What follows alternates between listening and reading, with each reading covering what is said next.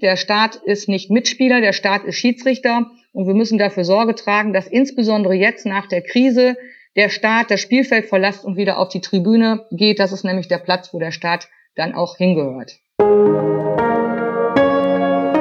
Chefgespräch. Ein Podcast der Wirtschaftswoche mit Beat Balzli.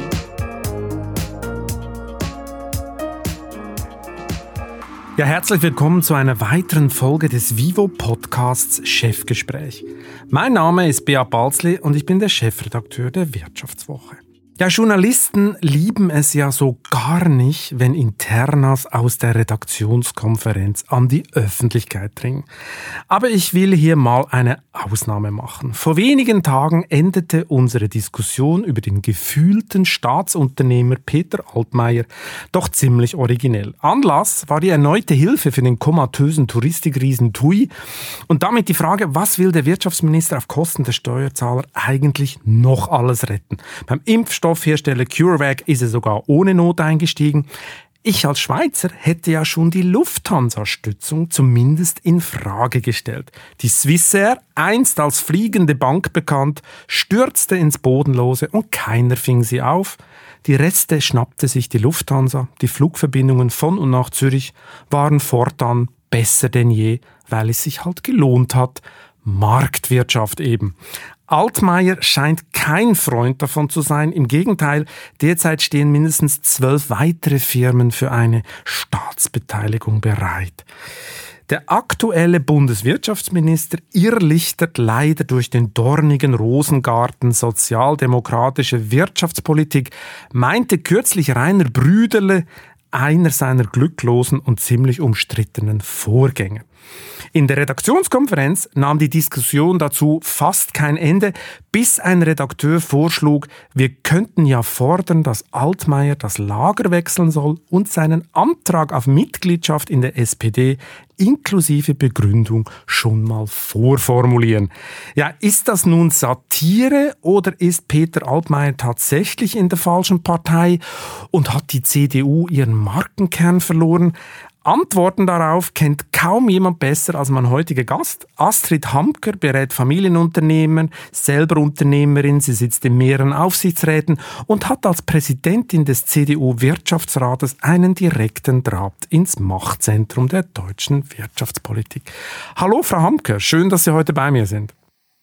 Hallo, Herr Balzi, ich freue mich, dass ich heute bei Ihnen da sein darf. Frau Hamke, bevor wir in die Tiefen der Wirtschaftspolitik abtauchen und am Ende dieses Podcasts den Zuhörerinnen und Zuhörern verraten, was sie noch geschenkt kriegen, habe ich mal eine ganz persönliche Frage an Sie. Steht zu Hause in Ihrem Garten eigentlich ein Pool? In meinem Garten steht kein Pool, ähm, weil ähm, auch meine zeitliche Beanspruchung in den vergangenen Wochen es nicht zulassen würde, dass ich weder die Zeit hätte, einen Pool zu bauen, noch äh, die Zeit hätte, in diesen Pool hineinzugehen. Damit gehören, inzwischen, gehören sie inzwischen in Deutschland beinahe schon zu den Ausnahmen, denn Pools gelten seit der Corona-Krise als das neue Toilettenpapier der Deutschen. In Baumärkten sind sie ausverkauft, hat uns der Hornbach-Chef kürzlich erzählt, und die Poolbauer sind bis Ende Jahr deutschlandweit komplett ausgebucht.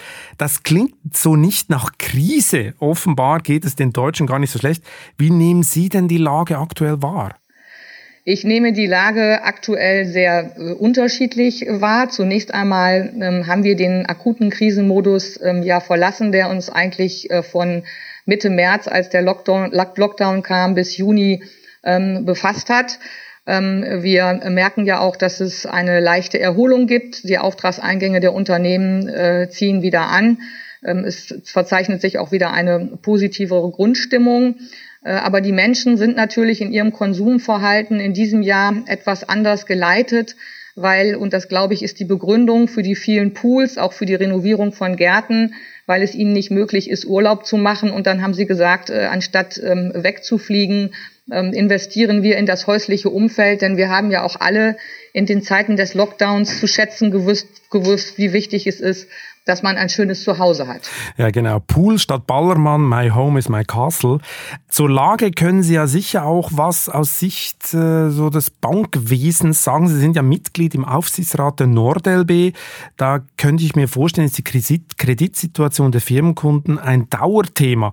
Müssen wir uns denn vorstellen, dass das dicke Ende noch kommt? Die Unternehmen mussten sich ja einhergehend mit der ähm, Krise ähm, Liquiditätshilfen und auch Kredite besorgen. Und dadurch haben sich natürlich auch sehr viele Unternehmen stark verschulden müssen, insbesondere auch Unternehmen des Mittelstandes, die gesund und unverschuldet in diese Krise hineingekommen sind. Und es ist natürlich eine gewaltige Voraussetzung, Herausforderung für diese Unternehmen, in den nächsten Monaten und Jahren auch diese, ähm, Schuld, diese Schulden zurückzuzahlen, insbesondere deshalb, weil wir ja nicht jetzt ewig in einem Krisenmodus sein äh, können, sondern es geht ja auch darum, weiterhin in die Zukunft zu investieren, um wettbewerbsfähig zu bleiben. Und deshalb wird das doch eine gewisse Herausforderung äh, für die Unternehmen werden. Aber der deutsche Mittelstand, ähm, für den mein Herz schlägt, ist ja im Regelfall, auch was das Thema Finanzierung, Eigenkapitalquoten betrifft, gut aufgestellt. Und deshalb gehe ich davon aus, dass der gesunde deutsche Mittelstand auch diese Krise gut überstehen wird. Und der will ja gar keine Staatshilfen eigentlich. Es geht so ein bisschen gegen den Stolz, oder? Die Staatshilfen äh, gehen natürlich gegen den Stolz, wobei man sagen muss, dass das Instrument der Kurzarbeit ja nicht nur äh, unserer Volkswirtschaft, sondern eben auch den äh, Unternehmen ähm, geholfen hat. Aber wie bei allen Instrumenten, die als Krisenintervention verwendet werden, sollten diese nur vorübergehend sein und müssen dann eben auch ähm, äh, beendet werden, denn es muss uns ja gelingen, und das denke ich ist das Wichtigste, dass wir auch wieder in einen Normalmodus ähm, hineinkommen, dass die Konjunktur anzieht und dass wir uns den Herausforderungen äh, der Zukunft stellen. Da gibt es ja, äh, um es mal so zu sagen, äh, einen ganz großen Blumenstrauß, den wir da angehen können. Sie sagen es richtig, es gibt verschiedene Instrumente, die man in der Krise so anwendet. Die Ökonomen kritisieren ja das Konjunkturprogramm zumindest zum Teil, oder? Eine Hauptkritik ist, da verpuffe zu viel, zum Beispiel diese Mehrwertsteuersenkung, die kostet uns ja 20 Milliarden Euro die sei völlig sinnlos gewesen. Ist da was dran? Man muss das Konjunkturprogramm differenziert betrachten. Generell machen natürlich Maßnahmen nach dem Gießkannenprinzip äh, keinen Sinn, weil sie im Regelfall verpuffen.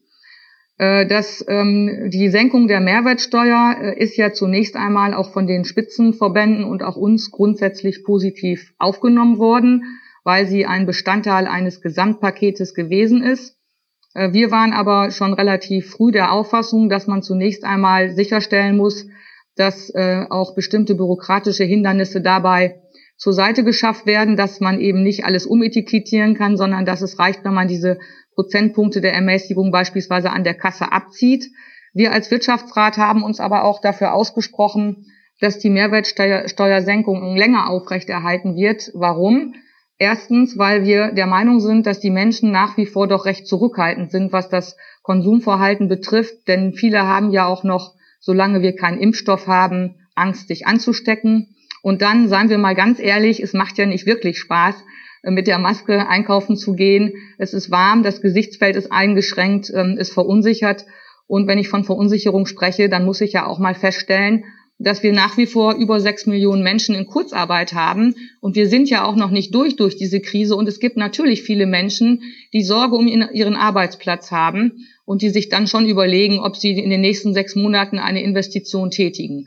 Deshalb sind wir dafür, dass die Mehrwertsteuersenkung länger aufrechterhalten bleibt, beispielsweise drei Monate nachdem ein Impfstoff gefunden wurde, weil wir einfach glauben, dass der Effekt und das war Ihr Stichwort, ein anderer ist als bei dieser kurzfristigen Maßnahme, die bis zum Jahresende derzeit noch begrenzt ist. Das heißt, Sie wollen die Maßnahme so lange verlängern, bis ein Impfstoff da ist? Wir gehen ja davon aus, dass es in den nächsten ein, eineinhalb Jahren einen Impfstoff geben sollte. Und wenn der Impfstoff da ist, dann können wir uns alle wieder sicherer ähm, bewegen.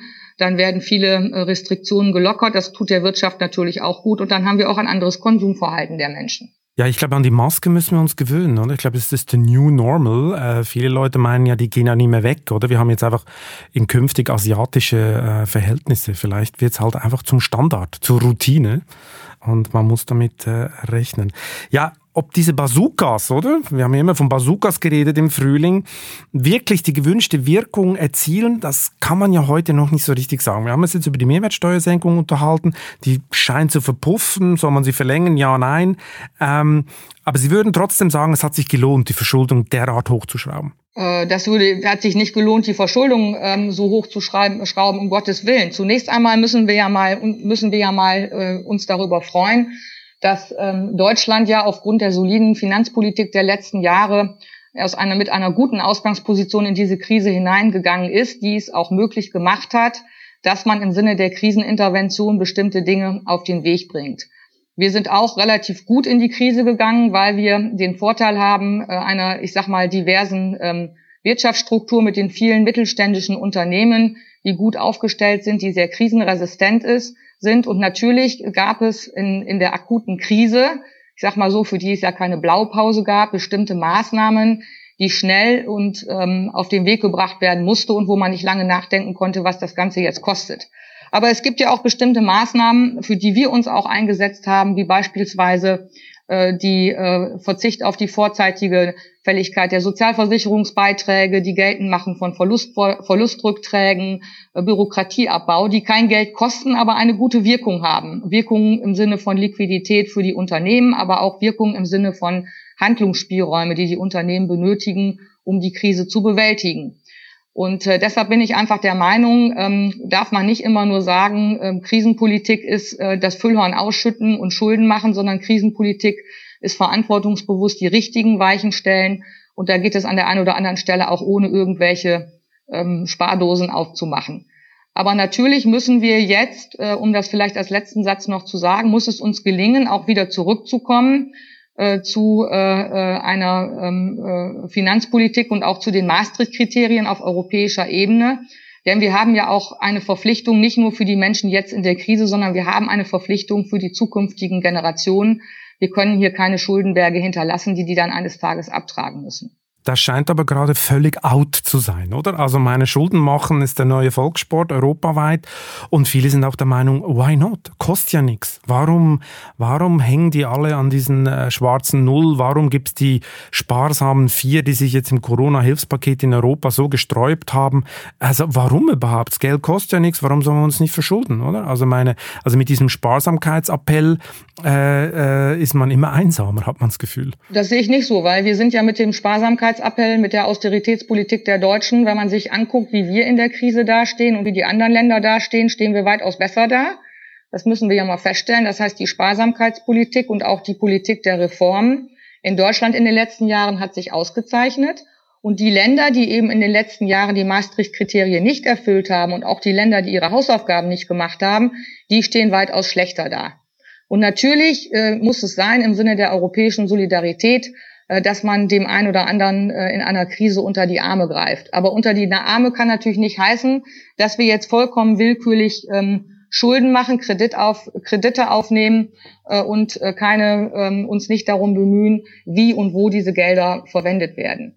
Deshalb haben wir uns auch äh, auf die Seite der sparsamen Vier gestellt und haben gesagt, ähm, der Anteil Zuschüsse sollte äh, relativ, der Anteil relativ niedrig sein. Man kann ja zunächst einmal über Kredite gehen und wenn dann bestimmte Reformen gemacht werden, dann werden diese Kredit Kredite möglicherweise in Zuschüsse umgeswitcht.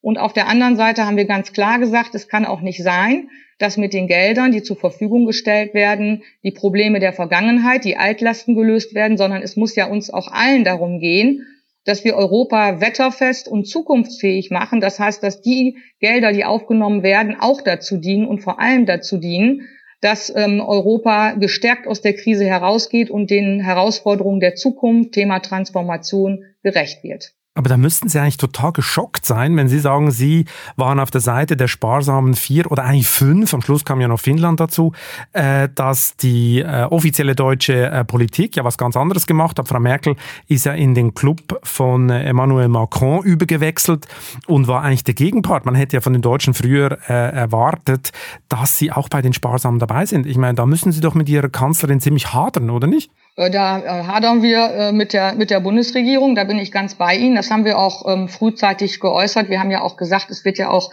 ein, ein wichtiges Fundament der Europäischen Union, ähm, äh, wie sagt man so schön, ähm, in, beeinträchtigt dadurch, dass die EU ja, dass ja nicht vorgesehen ist, eben gemeinsame Schulden aufzunehmen. Der Wirtschaftsrat ist ja auch einer der Verbände in Deutschland, der seit vielen Jahren sich gegen die Haftungsunion ähm, ausspricht. Und wir haben äh, frühzeitig, als dieses Merkel-Macron-Paket auf den Tisch kam, auch versucht, an den Stellen, an denen wir Einfluss nehmen können, dafür zu sorgen, dass mehr Kredite aufgenommen werden und weniger Zuschüsse und dass genau die Mittel, die aufgenommen werden, dann eben auch mit äh, Konditionen hinterlegt werden, dass es auch eine gewisse Transparenz gibt, wo diese Gelder ähm, verwandt werden und äh, dass natürlich auch, ähm, dass es einen Rechenschaftsbericht gibt. Das sind ja Steuergelder, die da ausgegeben werden. Jetzt wird ja das Füllhorn gerne mal gerechtfertigt äh, mit der Psychologie, oder? Spätestens seit Ludwig Erhard wissen wir das. 50 Prozent der Wirtschaft ist Psychologie. Aber was ja schon auffällt und jetzt auch immer mehr äh, an die Oberfläche kommt, die Mitnahmeeffekte sind ja riesig, oder? Nach über zehn Jahren Hochkonjunktur haben ja ganz viele Firmen genügend Polster eigentlich aufgebaut, nehmen aber natürlich trotzdem den einen oder anderen äh, Kredit oder Hilfe mit. Zudem kam es in ganz großen Stil zu Betrug. Ich glaube, da kennen wir erst den Eisberg, die Spitze des Eisberges und den Rest äh, kommt immer mehr nach vorne. Hat da in der CDU eigentlich keiner davor gewarnt? Also ich sag mal so, ähm, Sie haben ja auch eingangs äh, darauf hingewiesen, wo der Staat nicht Schiedsrichter ist, was seine ordnungspolitische Rolle wäre, sondern wo er im Rahmen der Staatsbeteiligung als Mitspieler agiert. Und ich denke, das, was jetzt ganz wichtig sein wird nach der Krise, ist, dass wir die Rolle des Staates auch neu bestimmen müssen. Wir müssen einfach wieder klarstellen, und das ist auch unsere Rolle als Wirtschaftsrat, dass der Staat nicht zum Versicherer aller Lebensrisiken werden darf. Es muss eine Balance geben, einerseits zwischen der Fürsorgepflicht des Staates, die ja unweigerlich da ist, aber auch auf der anderen Seite Eigenverantwortung des Einzelnen. Es gibt ein unternehmerisches Risiko. Das unternehmerische Risiko trägt jeder Mensch und so gibt es auch äh, Risiken, die ähm, jeder einzelne ähm, Bürger, jeder Mitarbeiter zu tragen hat. Auf der anderen Seite äh, müssen wir auch ähm, äh, zur Kenntnis nehmen, die Schulden von ähm, heute sind die Steuern von morgen. Wir haben also auch hier eine Verantwortung gegenüber der nächsten Generation und dürfen denen nicht ähm, Schuldenberge hinterlassen, äh, die sie dann eines Tages möglicherweise auch gar nicht mehr bewältigen können. Das heißt, es wird so sein, und da sehen wir eben auch unsere Rolle als Wirtschaftsrat, wir müssen wieder stärker dafür Sorge tragen, dass die Fundamente der sozialen Marktwirtschaft gestärkt werden. Das ist unsere Rolle. Und wenn Sie dann sagen, ob es in der CDU da keine Kritik gegeben hat, wir haben ja auch, ähm, Sie haben es auch eingangs gesagt, in den letzten Jahren festgestellt, dass der Markenkern der CDU äh, an der einen oder anderen Stelle verspielt wurde. Und da ist natürlich die Wirtschaftspolitik auch eins der ähm, Handlungsfelder, wo wir äh, Interesse haben, dass hier wieder mehr Ordnungspolitik im Sinne von Ludwig Erhard gemacht wird. Das ist natürlich mit ihrem Koalitionspartner nur schwer zu machen, oder wenn man sieht, was die SPD dann so vorschlägt. Da hat man jetzt noch einen Kinderbonus von 300 Euro für alle äh, äh, rausgehauen. Das ist einfach ein Geschenk, nehme ich mal an, weil man sich überlegt hat, dass man ganz gut schon mal eine gute Vorlage für die Bundestagswahl äh, nächstes Jahr, aber bringt natürlich überhaupt nichts. Sie haben es richtig gesagt, die Politik. Darf ich da mal kurz? Darf ich da mal kurz? Ja, da dürfen Sie noch was dazu sagen. das ist ein schönes Stichwort. Sie sagen, das ist mit dem Koalitionspartner schwierig. Wir müssen ja mal feststellen, wenn wir uns die Mehrheitsverhältnisse angucken, und auch das haben wir immer wieder gegenüber der Union geäußert als Wirtschaftsrat, äh, die ähm, CDU hatte den seinerzeit den Regierungsauftrag und die SPD ist, ich sag mal so in Anführungsstrichen, der kleinere Partner. Und man muss an der einen oder anderen Stelle auch mal standfest bleiben und ähm, sagen, ähm, ähm, man lässt sich nicht erpressen, dass dann die Koalition scheitert. Und da hätte ich mir an der einen oder anderen Stelle Stichwort Grundrente von der äh, CDU mehr Standfestigkeit ähm, gewünscht.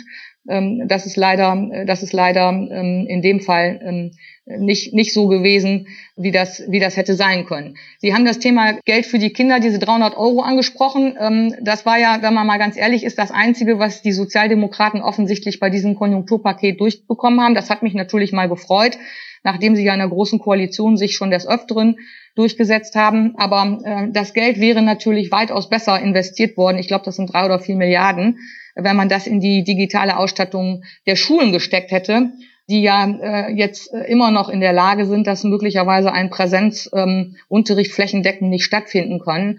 Und ich glaube, das wäre besser angelegt gewesen, als äh, jeder Familie 300 Euro zur Verfügung zu stellen. Definitiv. Die Bildungspolitik sieht ja gerade desaströs aus.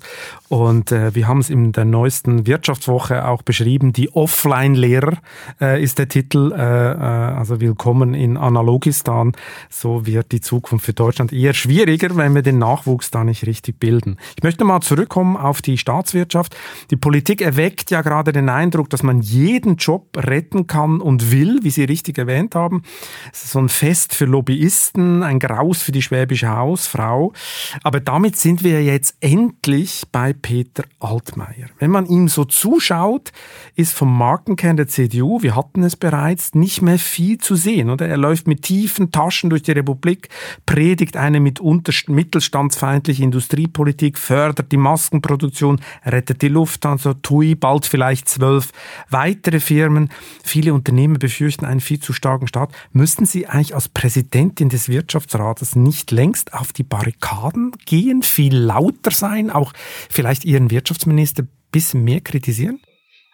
Also ich sage Ihnen jetzt mal ähm, zunächst einmal äh, eins. Ich habe als Präsidentin des Wirtschaftsrates äh, in den vergangenen Monaten von März bis ungefähr Ende Juni die Gelegenheit gehabt, an wöchentlichen Telefonkonferenzen mit dem Bundeswirtschaftsminister teilzunehmen, ebenso an Spitzengesprächen mit der deutschen Industrie, mit dem Bundeswirtschaftsminister. Und ich kann nur sagen, der Bundeswirtschaftsminister war für alle Anliegen, die wir vorgetragen haben, sowohl ich in den wöchentlichen Telefonkonferenzen als auch meine Kollegen von den anderen Spitzenverbänden, die aus der Wirtschaft, aus dem Mittelstand kamen, da war er offen. Er war extrem gut in den Themen drin. Das hat mich ehrlich gesagt ähm, sehr beeindruckt und er war auch ordnungspolitisch bei unseren Sachen dabei. Es ist natürlich jetzt einfach, ähm, Bashing des Wirtschaftsministers zu betreiben, woran ich mich, sage ich Ihnen ganz ehrlich, nicht beteiligen werde. Weil man kann ja auch nicht alles, was auf den Weg gebracht worden ist, dem Bundeswirtschaftsminister ankreiden. Ich kann nur sagen, wie oft habe ich ein Thema angesprochen und habe gehört, da werde ich vom Bundesfinanzminister ausgebremst. Wie oft habe ich ein Thema angebracht, äh, da wurde ich äh, damit konfrontiert, das ist nicht Zuständigkeit des Wirtschaftsministers, sondern des Bundesarbeitsministers.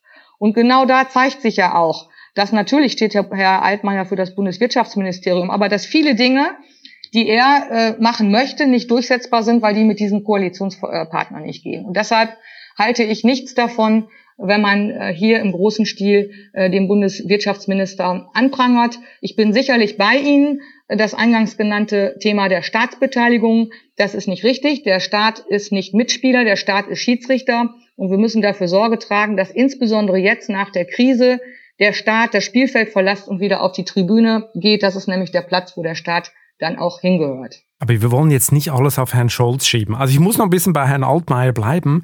Äh, wir züchten ja gerade jede Menge Zombie-Firmen und laufen auch Gefahr, den Strukturwandel äh, zu blockieren äh, mit dieser Politik. Aber ich habe noch ein konkretes Beispiel, das für mich, ich empfinde das persönlich als einen totalen Skandal. Warum beteiligt sich Herr Altmaier mit Staatsgeldern an CureVac, ein Impfstoffhersteller. Eine total dubiose Geschichte. Kein Mensch kann uns das erklären. Auch die Opposition macht eine Anfrage nach der nächsten. Wie ist dieses Geschäft überhaupt zustande gekommen? Gab es wirklich ein Angebot von Donald Trump oder war das alles nur Show? Warum geht man mit Geld da rein? Weil jetzt offensichtlich sieht man, ganz viele private Geldgeber gab es für CureVac. GlaxoSmithKline ist reingegangen, äh, ein Staatsfonds ist reingegangen. Heute gehen sie an die Börse. In New York. Also warum macht der Wirtschaftsminister sowas? Ich meine, wenn er konsequent wäre, müsste er alle Impfstofffirmen in Deutschland äh, unter seine Fittiche nehmen, was auch absurd wäre, aber wenigstens gerecht. Also da liegt doch was im Argen, oder nicht? Äh, also ich sag mal so, es gibt natürlich immer wieder Politiker, die wollen dann gerne Unternehmer spielen. Der ist der Herr Altmann ja nicht der Einzige. Ich sage das mal bewusst etwas äh, überzogen. Äh, wir als Wirtschaftsrat haben das kritisiert. Wir haben auch den ähm, Einstieg bei der Lufthansa kritisiert. Wir haben auch immer wieder gefordert, dass der Staat bei der Commerzbank rausgeht. Und ich sehe das genauso bei CureVac. Da gehört der Staat nicht rein. Der Staat ist nicht Mitspieler. Der Staat ähm, ist ähm, Schiedsrichter. Und äh, das ist ein äh, ordnungspolitischer Punkt, den wir auch kritisieren können. Bei der Lufthansa haben wir es nicht verhindern äh, können, aber wir freuen uns zumindest mal darüber, äh, dass, das war ja die Meldung jetzt von gestern, äh, in den Aufsichtsrat nicht Politiker entsandt werden, sondern Personen, die wirklich unternehmerische Kenntnisse und Sachverstand haben. Das ist ja schon mal wichtig, dass zumindestens über diese äh, Personen dann die Interessen äh, da wahrgenommen werden. Aber ähm, wir sind grundsätzlich gegen derartige Staatsbeteiligung und deshalb äh, wird Herr Altmaier hier bei uns keine Befürworter finden. Ich habe es vorher schon mal erwähnt, viele Unternehmer wünschen sich eigentlich einen lauteren Wirtschaftsrat, oder, der noch mehr Position bezieht und noch, äh, noch öffentlicher auftritt. Ich meine, Sie als Person sind ja eigentlich genug hart und Konflikt erfahren, oder? Weil ich habe ein bisschen in Ihrer Biografie gelesen, Ihr Vater hat Sie offenbar mit Drill erzogen und Ihre eigene Familie hat Sie ja mal sogar aus dem gemeinsamen Unternehmen Piepenbrock geworfen. Wie prägt diese Erfahrung? Also diese Erfahrung prägt natürlich, so wie jeder Mensch durch Krisen und Niederlage geprägt wird. Aber ich sage mal, eine Krise oder eine Niederlage kann auch eine Chance sein. Und die Frage ist eben, wie gehe ich mit einer einer Krise um? Ähm, setze ich mich in die Ecke und sage, äh, das Leben ist ungerecht, mir geht schlecht, ich bin traurig, oder sage ich, ich stehe wieder auf und laufe weiter und definiere mich neu? Und das war für mich der Take-Home-Value, dass ich gesagt habe, die ähm, Krise als Chance. Ähm, wenn es nicht mehr möglich ist, im eigenen Unternehmen aktiv tätig zu sein, dann orientiere ich mich neu und das habe ich in den letzten, ähm, äh, letzten Jahren getan. Wenn Sie sagen, Sie wünschen sich einen lauteren Wirtschaftsrat, dann muss ich da leider massiv gegenhalten und sagen, wir finden uns schon äh, sehr laut.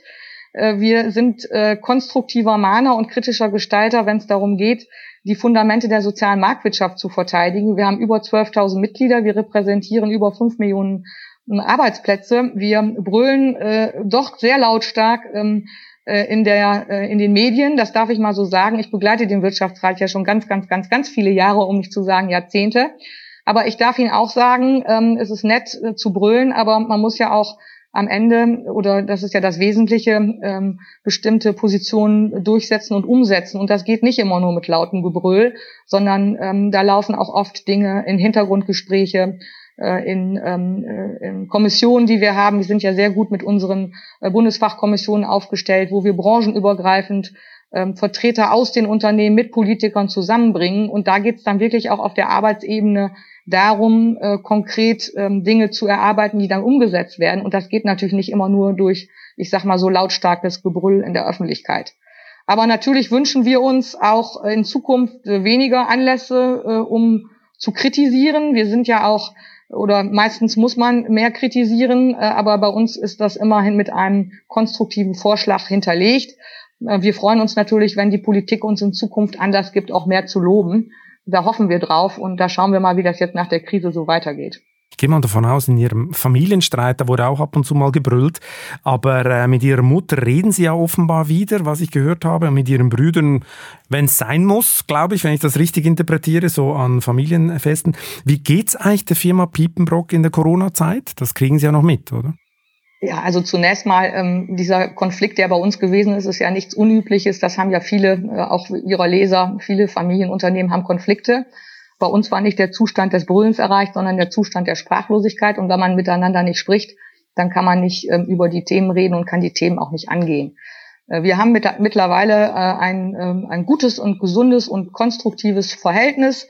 Ähm, ich bin äh, Gesellschafterin äh, bei Piepenbrock. Ich bin auch Mitglied des Beirates, kann meine Erfahrungen aus anderen Mandaten äh, da einbringen. Und ich freue mich darüber, dass meine Brüder das Unternehmen wirklich sehr, sehr gut führen. Das habe ich Ihnen auch vor einigen Monaten ähm, gesagt. Äh, das Unternehmen läuft äh, sehr gut, äh, aber sicherlich auch deshalb, weil da einerseits ähm, viele fleißige Mitarbeiter sind, ähm, die ihren Beitrag leisten, weil wir sehr, sehr viel auch im Bereich der Unternehmenskultur machen und weil am Ende eben da vorne zwei Gesellschafter stehen, die natürlich auch am Ende im vollen Risiko sind, aber die das mit Leib und Seele machen, die das auch in der DNA haben, so wie ich auch. Und da freue ich mich rüber und das ist das, ähm, was zählt.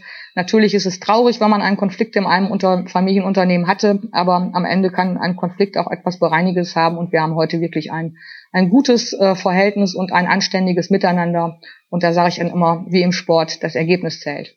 Jetzt kommt natürlich die total indiskrete Frage. Was war eigentlich der Anlass für das Zerwürfnis? Der Anlass war äh, auf Gesellschafterebene dass ähm, meine Brüder einen Beschluss fassen wollten, bei dem sie meine Zustimmung brauchten. Es ging darum, dass man den Beirat in der Form, wie der vertraglich vereinbart war, nicht wollte. Ähm, und ähm, ich habe mich aber auch diesem Wunsch meines Vaters, der damals handlungsunfähig war, noch lebte und Hauptgesellschafter war, verpflichtet gefühlt, weil wir gesagt haben, ein Beirat ist in einem Familienunternehmen etwas ganz, ganz Wichtiges diesen Beschluss ähm, ähm, habe ich dann nicht mitgetroffen und die Konsequenz war dann die, dass ich aus der Geschäftsführung abberufen wurde. Würden Sie heute etwas anderes machen, jetzt im Rückblick? Nein, würde ich nicht. Sie waren ja damals für Marketing und Kommunikation in der Geschäftsführung verantwortlich.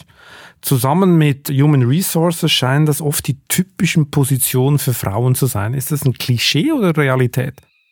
Also das halte ich für ein Klischee und dass ich diese Zuständigkeitsbereiche hatte, lag daran, dass ich ähm, ja auch in der glücklichen Lage war, als Mutter von zwei Kindern, die damals noch klein waren, das miteinander zu verbinden. Da hätte ich kein operatives Geschäft machen wollen, was ja auch mit Reisetätigkeit verbunden ist. Aber natürlich ist es ein Klischee, dass Personal und die sogenannten weichen Themen immer von Frauen besetzt werden. Aber ich glaube, in der Zwischenzeit hat sich dieses Klischee überholt. Trotzdem beklagen sich ja viele Frauen über so eine gläserne Decke in den Firmen, oder? Die sie am Aufstieg hindert, so ein Boys Network, das keine Frauen neben sich duldet. Nehmen Sie das auch so wahr?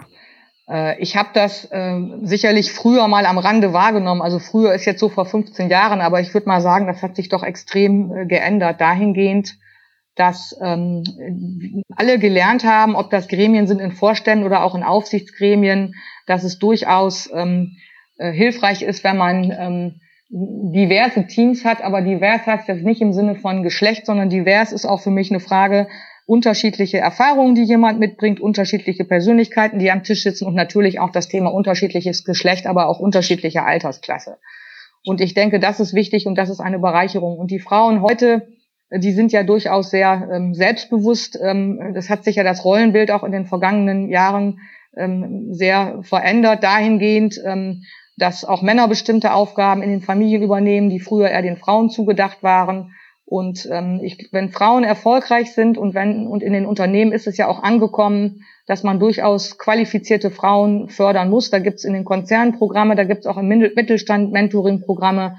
Dann ähm, äh, zeigen ja gerade Erfolgsbeispiele und ich bin immer ein großer Freund von Leuchttürmen, dass man auch ähm, weit kommen kann und dass es da letztendlich ähm, äh, sicherlich in Einzelfällen mal, aber im Großen und Ganzen keine Hürden gibt. Das ähm, zeichnen Sie jetzt sehr positiv. Ich glaube, ganz viele Frauen würden Ihnen massiv widersprechen. Aber wenn ich die Situation in den deutschen Firmen so angucke, hat man tatsächlich so ein bisschen Zweifel, ob der Lerneffekt schon wahnsinnig groß ist. Es erinnert teilweise ein bisschen an die Steinzeit. Ich meine, nehmen wir den DAX 30, da gibt es keinen einzig weiblichen CEO. Das ist doch nur noch peinlich, oder nicht? Aber Sie müssen ja auch mal, ähm, Sie, man muss ja auch mal zugrunde liegen, wir, wir, es ist ja ein Weg, den wir gegangen sind, äh, dass wir mehr Frauen in den Führungspositionen brauchen. Und die Frauen, die als CEO im DAX 30 ankommen, die müssen ja auch über die, ich sag mal, über die Karriereleiter in den Konzernen kommen. Und wir sind da ja schon etwas länger unterwegs. Der Teich, aus dem man fischen kann, der ist ja noch nicht so ganz gut gefüllt. Das wird sich ja jetzt eigentlich auch eher in den nächsten Jahren noch weiter äh, zeigen. Aber ich teile die Einschätzung auch nicht. Es gibt viele Frauen ähm, in Führungspositionen. Wichtig ist zunächst einmal, dass ähm, insbesondere wenn Frauen auch Kinder haben, dass die Vereinbarkeit von Familie und Beruf besser darstellbar ist, ähm, dass wir insbesondere auch ähm, in technischen Berufen Frauen mehr ähm, heranführen. Mein Sohn studiert an der RWTH Aachen äh, Wirtschaftsingenieur Maschinenbau. Da sind kaum junge Frauen und da muss man sich ja die Frage stellen, wo kommen denn diese jungen Frauen, warum kommen die nicht? Und das fängt in der Schule an, um Frauen auch technische Fächer einfach näher zu bringen ähm, um sie dann dafür zu begeistern, damit die dann eben auch entsprechend nachwachsen. Wir können ja keine Ingenieurinnen, äh, die können wir ja am Ende des Tages nicht backen, sondern die müssen ja, ähm, die müssen ja ähm, sich für diese Berufe begeistern und da müssen sie natürlich in den Unternehmen identifiziert werden, aber da gibt's ähm, mehr als ähm, genug ähm, Stellen im Mittelstand und in den großen Unternehmen, die sich das zur Aufgabe gemacht haben. Mhm. Aber Ihre CDU ist da leider äh, nicht so vorbildlich unterwegs. Also wenn wir das Bild vom Teich nehmen, äh, da sind kaum Frauen drin. Im Wirtschaftsrat arbeiten sie fast nur mit Männern zusammen. Im Bundestag sind nur 20 Prozent der Unionsabgeordneten Frauen.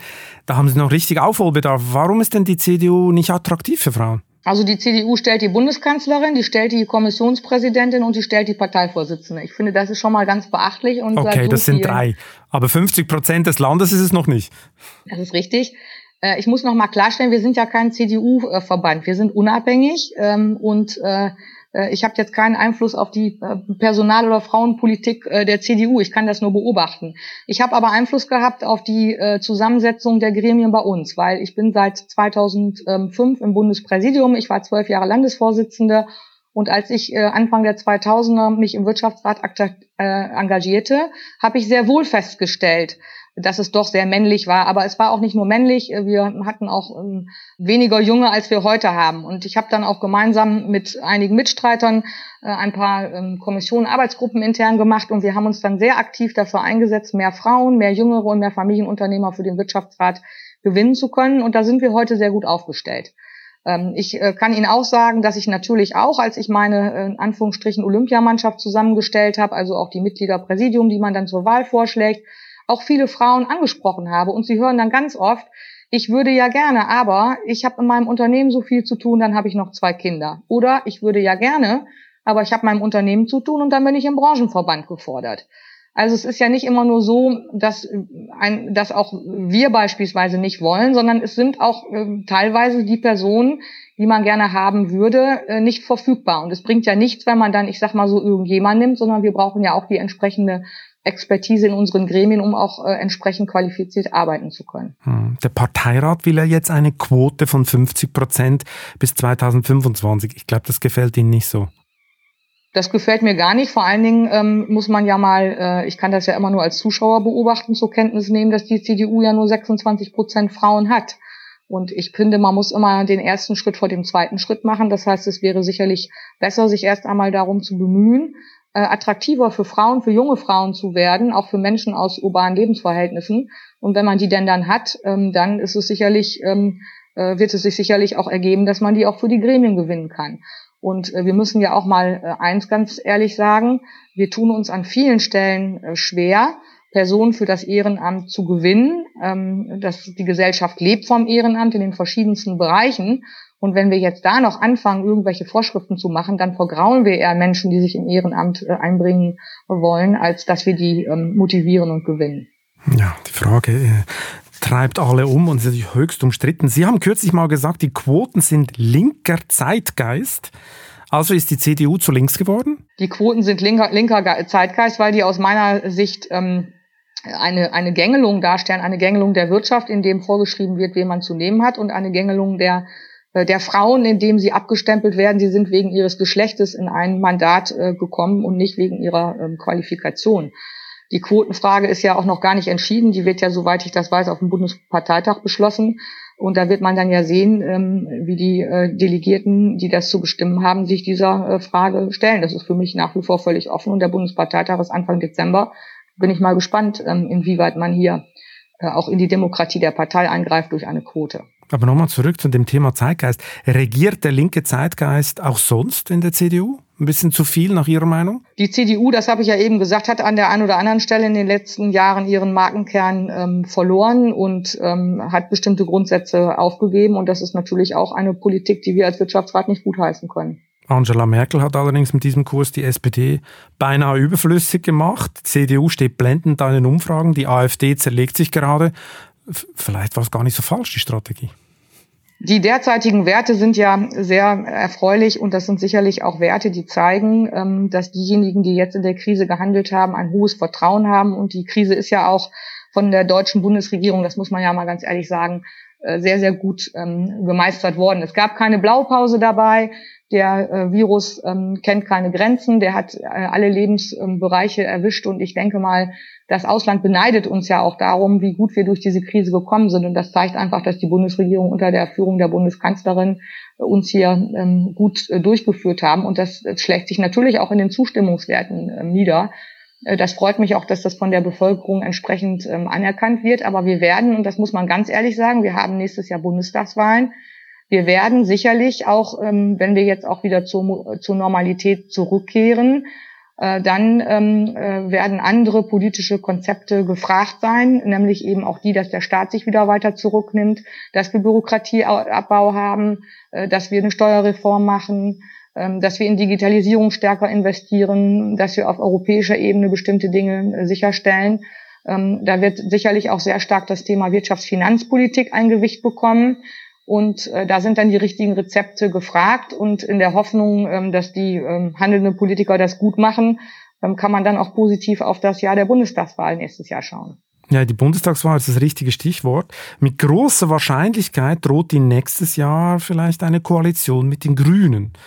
Und von Marktwirtschaft und Deregulierung reden die nur ganz selten, oder? Also im Gegenteil, Parteichef Habeck will sogar Gemüse- und Fleischpreise regulieren, zur Not Vermieter enteignen.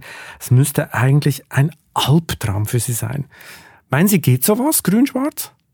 Grün-Schwarz äh, gibt es ja durchaus äh, erfolgreich in einigen Bundesländern, wenn wir nach äh, Hessen und Baden-Württemberg schauen und wenn ich da auch mit meinen Kollegen spreche, dann stelle ich fest, ähm, dass, äh, dass das an der einen oder anderen Stelle ähm, gut läuft. Es hängt natürlich auch immer sehr stark mit den jeweiligen ähm, Personen ab, die da am Ruder sind. Aber ich würde jetzt äh, mich gar nicht darauf äh, fokussieren, irgendwelche Koalitionskonstellationen zu formen, sondern am Ende muss erstmal jeder sehen, dass er möglichst gut über die Ziellinie läuft. Ähm, da hat die CDU auch noch das ein oder andere vor sich.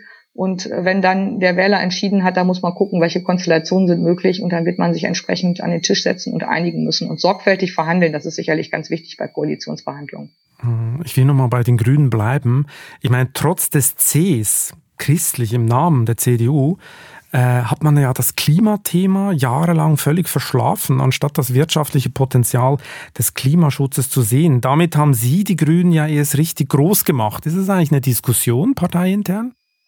Also die CDU hat sich ja gerade mit dem C immer dem Grundsatz der Bewahrung der Schöpfung ähm, verschrieben. Ähm, das ist ja auch ein wesentlicher äh, Bestandteil ähm, ihrer DNA und zur Bewahrung der Schöpfung, da gehört auch ein verantwortungsbewusster Umgang mit äh, äh, der Natur- und Klima- und Umweltschutz. Nur die CDU ist da sicherlich das hat anders man nicht gemerkt, muss ich sagen. Anders, ja, aber die CDU ist da anders rangegangen als die ähm, als die Grünen, weil die CDU auf den Marktmechanismus setzt, die setzt auf die Innovationsfähigkeit, auf Technologieoffenheit und die Grünen haben ein komplett anderes Menschenbild. Die setzen auf äh, Bevormundung, die wollen uns also vorschreiben, wie viele Tage die Woche wir Fleisch essen dürfen. Und die setzen auch auf Gängelung. Und das ist einfach ein, ähm, ein komplett anderes Menschenbild und auch ein komplett anderes Politikverständnis. Und das wird sicherlich auch nächstes Jahr beim Bundestagswahlkampf nochmal herausgestellt werden. Aber äh, die CDU ähm, hat sich immer der Herausforderung äh, gestellt und immer dem Grundsatz Bewahrung der Schöpfung verschrieben gewesen. Tja, wie gesagt, ich glaube, man hat es nicht so gemerkt. Äh, die Grünen haben da den Zug früher äh, äh, bestiegen und äh, haben jetzt natürlich unheimlich Punkte gemacht, vor allem auch bei den Jüngeren, oder? Äh, ja, aber ich meine, sorry, aber wir sehen ja jetzt gerade, was die Lifestyle, Lifestyle-Partei der Grünen, äh, ob die Krisenmanagement kann und ob die Rezepte bieten kann. Und das tun sie ja am Ende des Tages nicht. Die dümpeln jetzt ja auch bei den Umfragewerten irgendwo ähm, äh, im, im, im, im Stagnationsbereich, um das mal so zu sagen. Aber ähm, ernsthafte ähm, Konzepte, wie dieses Land nach vorne zu bringen ist, ähm, haben die Grünen ja überhaupt nicht. Es ist am Ende eine Lifestyle-Partei und das werden dann sicherlich auch die Menschen aus dem äh, bürgerlichen Milieu, die da vielleicht vorübergehend mal ihr Kreuz gemacht haben, weil das ein Lebensgefühl ist, werden das schon noch ähm, äh, irgendwann äh, würdigen und werden sich dann sicherlich eher anderen ähm, ähm, Parteien ähm, hergeben, als, als äh, bei den Grünen das Kreuzchen zu machen.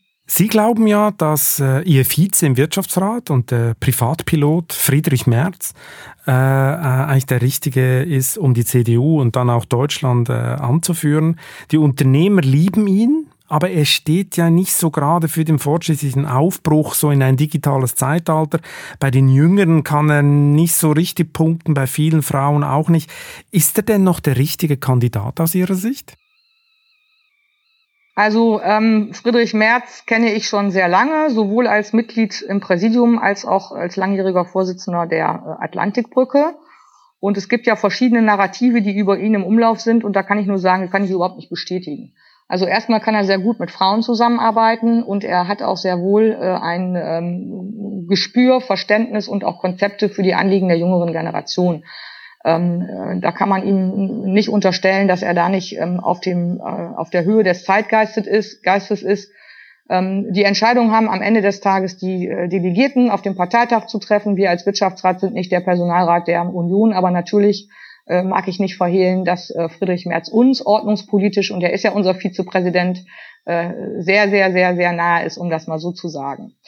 Ähm, aber ähm, ich finde, wir müssen auch mal eins, und das äh, wird sicherlich auch eins der Interessen Ihrer Leser sein oder Ihrer Zuhörer sein, wir schimpfen immer über die Politik, wir schimpfen über Politiker, die ganze Biografien im politischen System gemacht haben, die eigentlich gar nicht so richtig wissen, was außerhalb der Politik los ist. Und jetzt haben wir mal jemanden, ja, der beide, äh, der beide äh, Sessel kennt, einmal die Politik auf deutscher und europäischer Ebene, die er lange gemacht hat, und dann auch die Wirtschaft in verschiedensten Funktionen. Er wird ja da immer wieder als Vertreter des Großkapitals hingestellt. Das stimmt ja gar nicht. Er ist ja auch bei mittelständischen Unternehmen. Ich kenne allein zwei davon im Beirat gewesen, kennt sich auch sehr, sehr gut mit mittelständischen Anliegen auf. Und deshalb glaube ich, ähm, muss man auch den Blickwinkel mal stärker äh, öffnen und sagen, es ist doch toll, dass jemand, der eine erfolgreiche Karriere in Wirtschaft und Politik hinter sich hat, sagt, es geht mir jetzt hierum, Deutschland voranzubringen im Interesse der zukünftigen Generationen. Und er sagt, ich bin bereit dazu, für den Vorsitz in dieser Partei zu kandidieren. Ich bin der Meinung, das sollte man mal stärker herausstellen. Und wir wünschen uns ja eigentlich alle, das ist zumindestens das Bild der Wirtschaft, mehr Personen, die eben mit einer Erfahrung außerhalb der Politik in die Politik geht, damit an der einen oder anderen Stelle auch noch bessere Politik gemacht wird.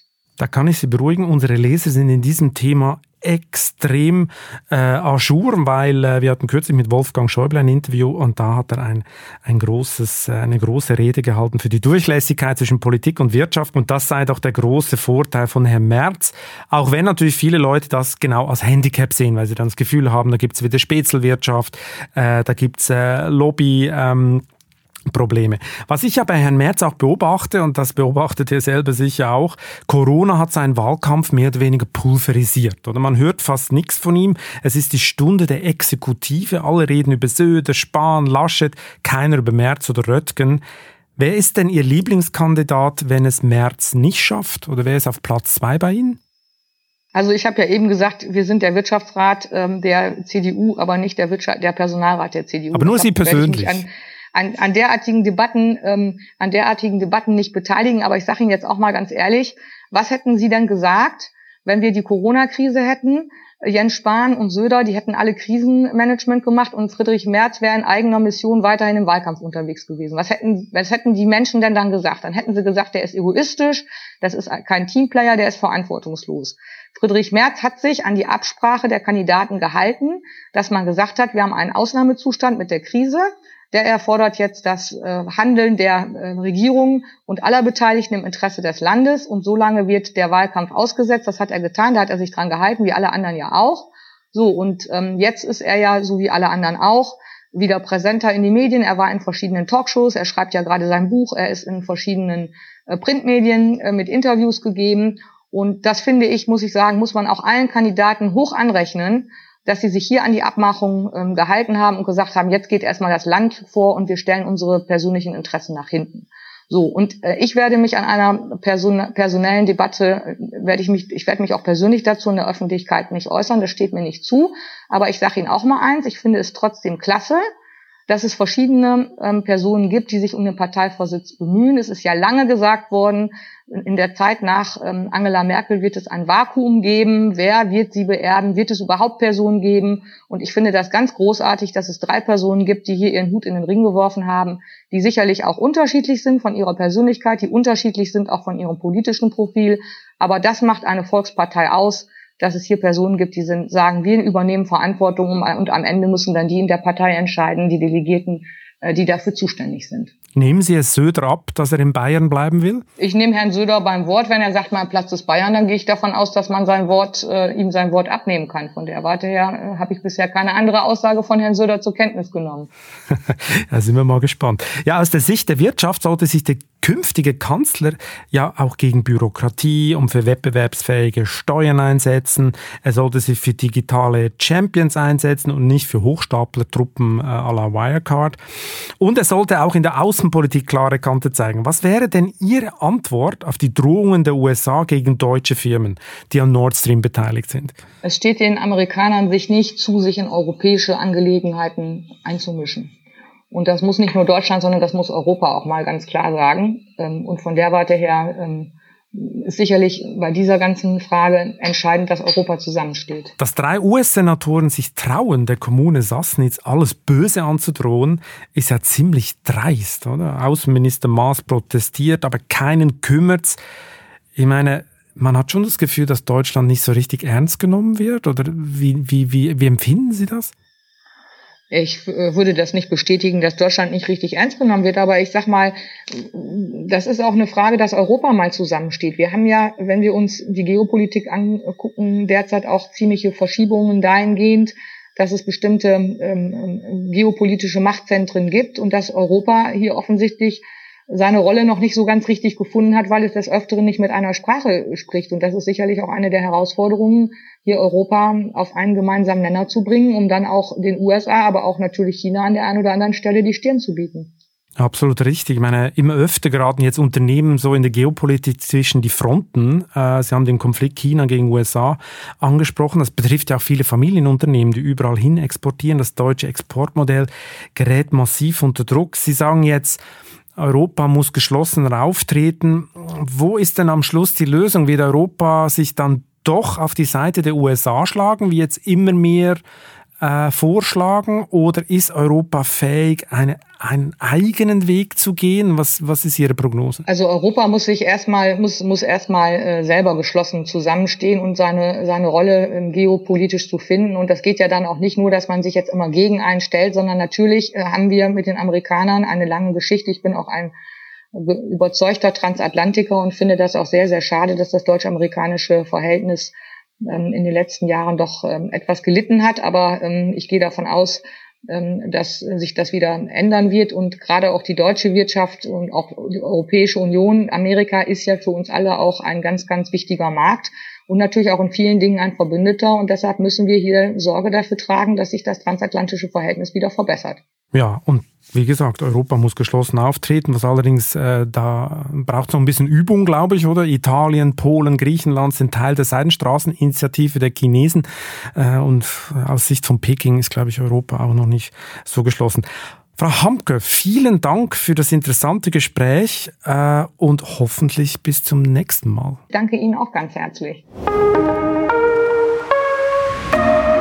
Ja, liebe Zuhörerinnen, liebe Zuhörer, wer jetzt Lust bekommen hat, sich mit den CDU-Kandidaten noch genauer auseinanderzusetzen, muss sich unbedingt die neue Titelgeschichte der Vivo über die überschätzten Bayern durchlesen. Und wie eingangs versprochen, will ich Ihnen ganz zum Schluss wieder etwas schenken, nämlich einen Gutschein in Höhe von 29,99 Euro, um vier Wochen kostenlos alle Inhalte der Wirtschaftswoche lesen zu können als Heft zu Hause und natürlich digital. Geben Sie den Code Chefbüro, Klammer mit UE, Klammer zu, unter vivo.de slash Code ein. Alle Infos dazu finden Sie auch in der Episodenbeschreibung. Ich freue mich, wenn Sie das Chefgespräch abonnieren und Kritik, Lob oder Anregungen hinterlassen. Bis zum nächsten Mal. Das war Chefgespräch, ein Podcast der Wirtschaftswoche mit Beat Balzli. Unser Podcast wird produziert von Sandra Beuko, Anna Höhnscheid und Ellen Kreuer. Neue Folgen erscheinen immer freitags.